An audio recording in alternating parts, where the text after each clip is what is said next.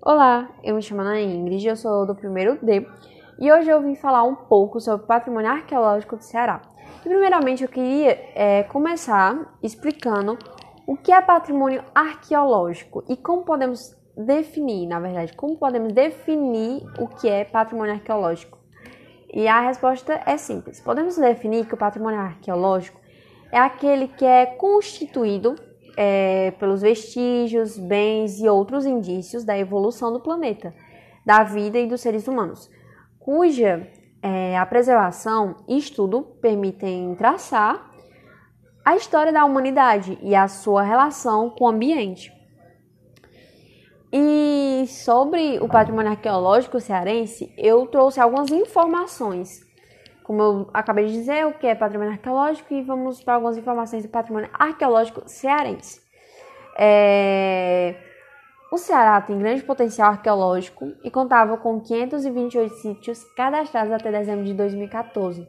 Há uma significativa ocorrência de sítios arqueológicos pré-coloniais, com a grande quantidade de sítios cerâmicos e líticos, além de notável presença de grafismos rupestres Dentre as áreas de interesse arqueológico, destacam-se sítios litorâneos com vestígios históricos e pré-coloniais, é, identificados nas proximidades de rios como Jaguaribe e Acaraú.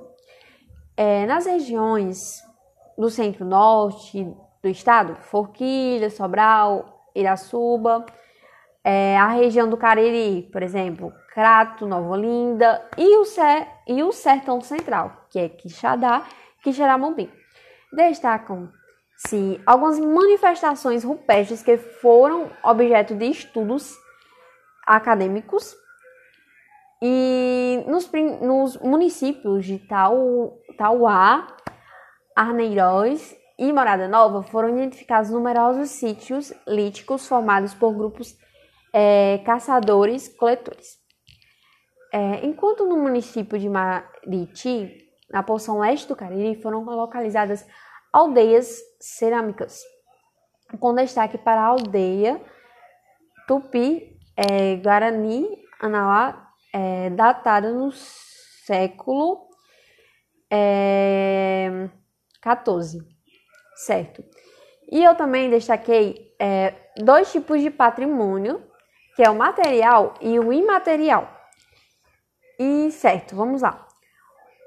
Os que eu trouxe é, patrimônio material foi Senador, Pompeu, Icó e Sobral, que são cidades e que têm patrimônios materiais, certo? E patrimônios imateriais, que são que pode ser caracterizada como é, teatro, dança e etc. Como roda de capoeira e ofício dos mestres de capoeira, teatro de bonecos do Nordeste, festa de pau da madeira de Santo Antônio é, em Barbalha. E tem vários outros patrimônios materiais e imateriais. Mas eu só é, trouxe esses mesmo para não ficar tão grande a explicação mas eu espero que tenha dado para entender um pouco o que eu quis trazer, o que eu quis falar.